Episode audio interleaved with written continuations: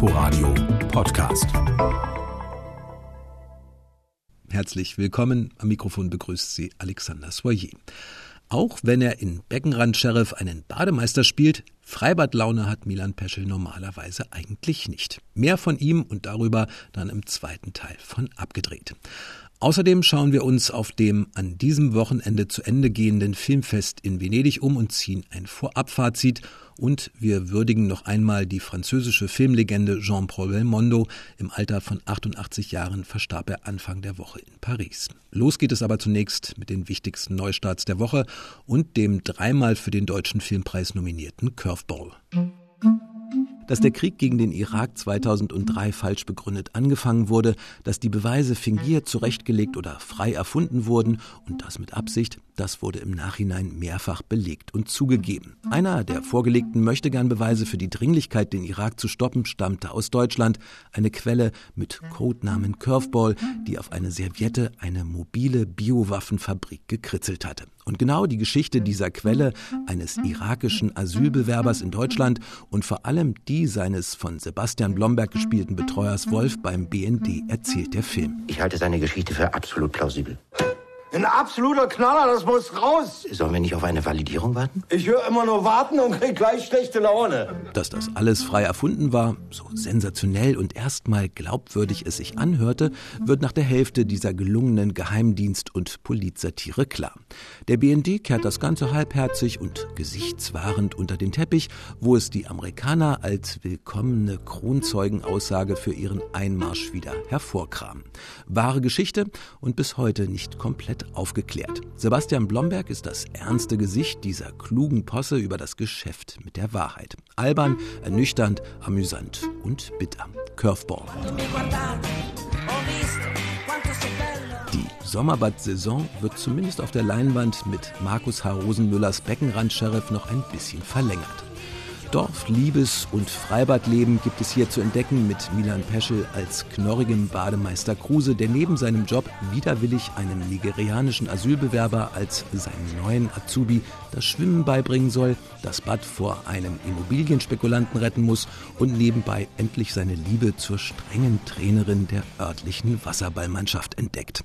Eine Paraderolle für Milan Peschel, ein Film voller amüsanter, manchmal sogar skurriler Momente. Herrlich leicht und dabei trotzdem immer wieder überraschend und einfühlsam. Beckenrand-Sheriff.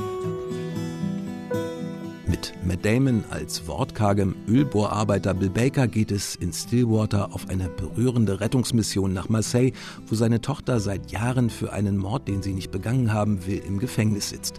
Mit neuen Informationen hofft er, sie früher frei zu bekommen und nebenbei beginnt er dort ein neues Leben, lernt eine alleinerziehende Mutter kennen und wird zu einem neuen Menschen und Vater. Ein ruhiges, stimmungs- und spannungsvolles Porträt und auch wenn der Film fast nur in Frankreich spielt, ein bemerkenswerter Film über die zerrissene amerikanische Seele, der eigentlich letztes Jahr zum Wahlkampf in den USA herauskommen sollte. Stillwater. Zettelbotschaften in Berlin sind so einzigartig, dass aus ihnen Joab Nists erfolgreicher Blog, eine echte Berlin-Marke und jetzt auch noch ein vom RBB co-produzierter Film wurde, Notes of Berlin.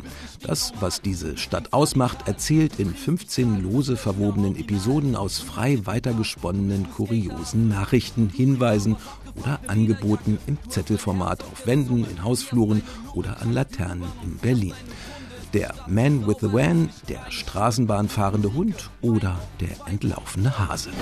Ja, was denn? Hi, ich wollte nur fragen, hast du zufällig einen Hasen verloren?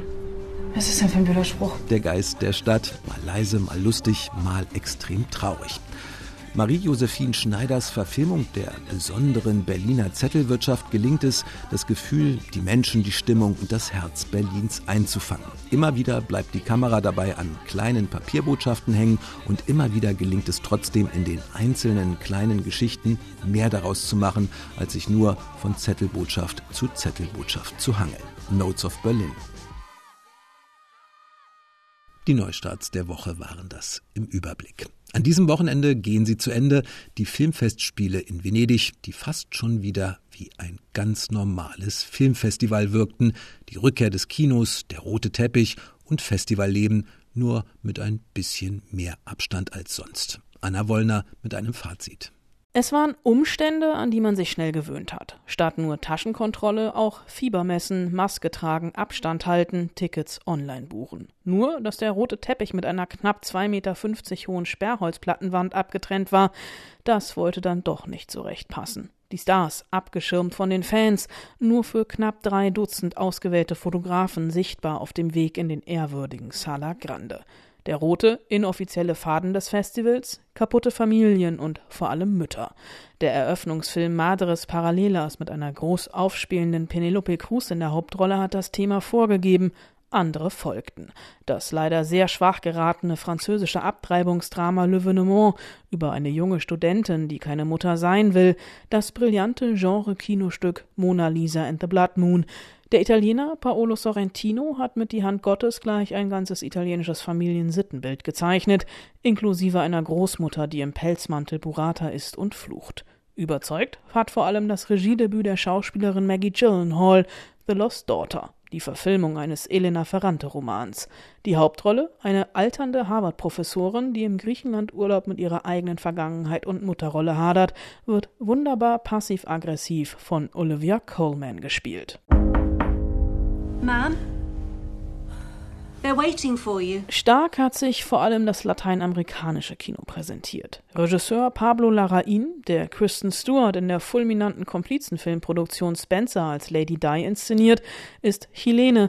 In dem mexikanischen Film La Calla erzählt Regisseur Lorenzo Vigas mit den einfachsten, aber effektivsten Mitteln ein kraftvolles Sozialdrama über moderne Sklaverei. Und die argentinisch-spanische Komödie Official Competition nimmt mit einem sehr sarkastischen Unterton die Filmwelt auseinander. Venga, vamos allá. Vale, preparados. Acción. Anders als in Cannes laufen Streaming-Produktionen ganz selbstverständlich im Wettbewerb. In diesem Jahr Sorrentinos Die Hand Gottes und Jane Campions The Power of the Dog, ein archaischer, bildgewaltiger Western über ein ungleiches Brüderpaar mit homoerotischen Untertönen.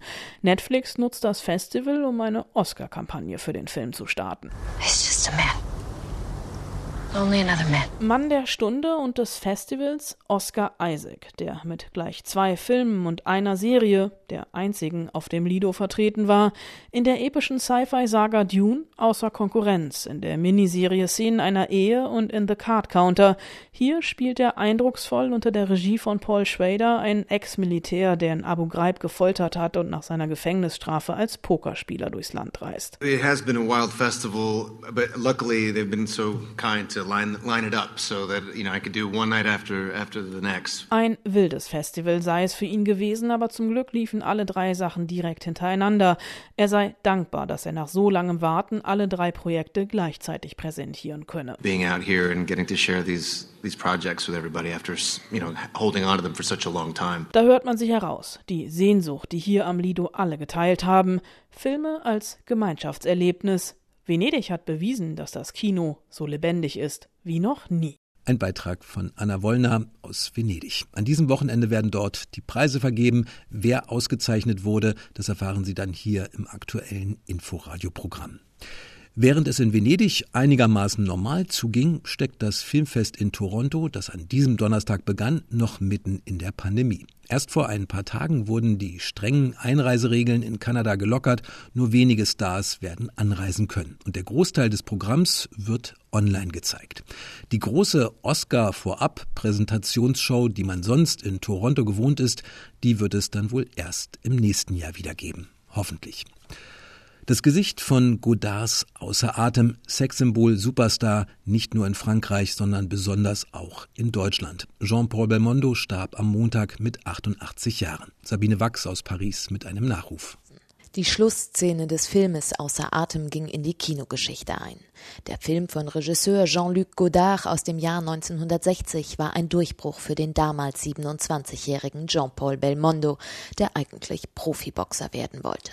Eine Tuberkulose machte ihm einen Strich durch die Rechnung, einzig der Knick, der seine Nase zu seinem Markenzeichen machte, ist aus dieser Zeit geblieben. Avec 16 ans, j'ai dit à mon père, je vais acteur. Il, il, Mit 16 habe ich meinem Vater dann gesagt, ich werde Schauspieler und er sagte, na Gott sei Dank. Vorher habe ich nämlich nichts gemacht, gar nichts. Noch dazu war ich mies in der Schule. Das Sprechen bereitete Bebel, wie die Franzosen ihre Filmlegende liebevoll nannten, in seinen letzten Lebensjahren Mühe. Nach einem Schlaganfall im Jahr 2001 musste sich der Ex-Boxer zurück ins Leben kämpfen. Er schaffte es. Gerne präsentierte sich Belmondo auch im hohen Alter noch in der Öffentlichkeit, immer braun gebrannt, immer mit strahlendem Lächeln, ganz der Sunny Boy. Im Februar 2018 stand er wieder auf der großen Bühne. Die Académie des Lumières in Paris verlieh ihm den Preis für seine außerordentliche Karriere. Bebel war sichtlich gerührt. Et Jean-Paul Belmondo. Et Jean-Paul qui arrive. arrive. Très plaisir. Merci beaucoup. Sein Lebenswerk, für das er auch schon 2011 in Cannes mit der Goldenen Palme ausgezeichnet wurde, ist immens. In Frankreich, das Gesicht der Filmbewegung Nouvelle Vague, wurde Belmondo als Actionheld in Filmen wie Der Profi oder Der Greifer weltweit bekannt. Und die Stunts, das war Ehrensache, drehte der Schauspieler selbst.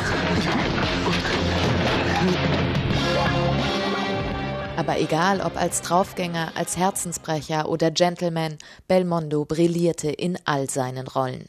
Im wahren Leben allerdings musste Bebel einige Turbulenzen hinnehmen, vom Tod der Tochter über den Schlaganfall und zwei Scheidungen, zuletzt noch die nervenaufreibende Trennung von seiner 40 Jahre jüngeren Freundin. Sie soll den Filmstar zu allem Übel auch noch finanziell ausgenommen haben.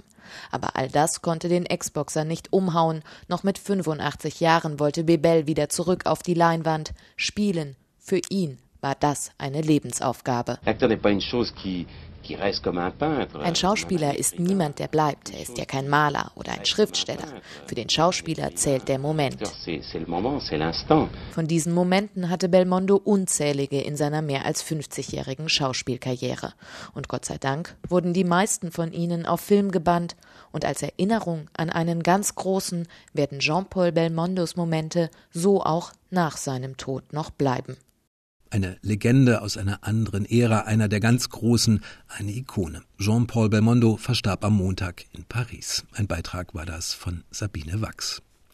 Milan Peschel wurde für seinen Part als trauernder Witwer nach einem Terroranschlag in Je suis Karl für den Deutschen Filmpreis in der besten Nebenrolle nominiert. Nächste Woche kommt der Film dann in die Kinos. Sehen kann man Peschel aber auch in dieser Woche schon auf der Leinwand in der Titelrolle der Komödie Beckenrand-Sheriff als Bademeister eines bayerischen Dorfschwimmbads und das, obwohl Milan Peschel eigentlich wenig mit Freibädern anfangen kann. Also ich war nie der Freibad-Fan, auch nicht der so äh, ewig am Strand rumliegen und am Strand rumgrölen und krakeelen mit Freunden am Wochenende und einer Gitarre und so weiter. Dann, nee. Das war beim, selbst jetzt so, wenn meine Frau sagt, lass mal zum See fahren und so, dann ich springe dann lieber um die Garten, in, unter die Gartendusche, um mich abzukühlen. Als Aufpasser aber soll man ja auch keinen Spaß haben in seinem Bad, sondern eher Spaßbremse sein. Und insofern passt Peschel dann doch hervorragend in diesen Provinz-Schwimmbad-Mikrokosmos von Markus H. Rosenmüller und in die anfangs eher übellaunige, regelfanatische Rolle als Bademeister Kruse,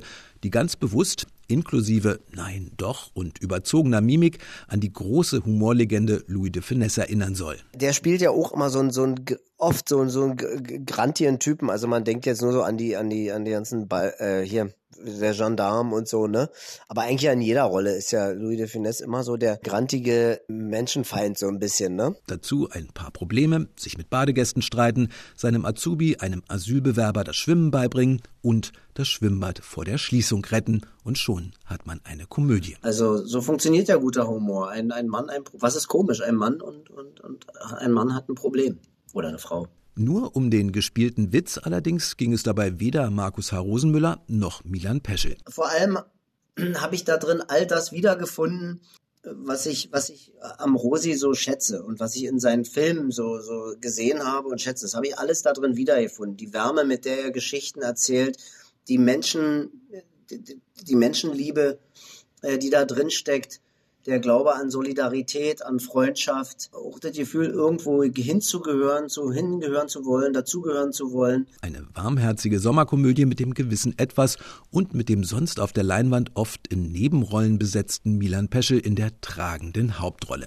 Und nächste Woche dann ebenfalls mit ihm das komplette Kontrastprogramm mit Je suis Karl von Christian Schwocho, ein düsterer Polit- und Terrorthriller um rechtsextreme Verführer, die sich als neue junge Kraft Europas positionieren. Klar, das ist eine große, der Film ist eine große Polemik, ne? Und die ist aber ganz wichtig, diese Polemik, gerade jetzt äh, irgendwie, weil wir merken das auch so in der, in der Ablehnung ähm, ähm, oder in dem Schweigen über den Film, wie sehr der doch so ins Herz trifft. Und sollte Milan Peschel dann den Filmpreis für seine Rolle in Je suis Karl gewinnen, vielleicht gibt es dann ja wieder ein überraschendes Rollenangebot für ihn, wie ein paar Jahre nach Peschels Lola für Halt auf freier Strecke. Weil der Till Schweiger mich dann besetzt hat, eben aufgrund dieses Films, ne? Weil er hat zehn Minuten, nach zehn, nachdem ihm die Casterin mich vorgeschlagen hatte, wollte er es nicht so richtig.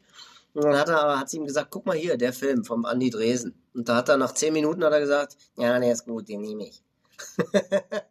Milan Peschel. Zu sehen jetzt als Beckenrand-Sheriff und nächste Woche dann in Je suis Karl. Das war abgedreht. Im Studio verabschiedet sich bis nächste Woche Alexander Soyer.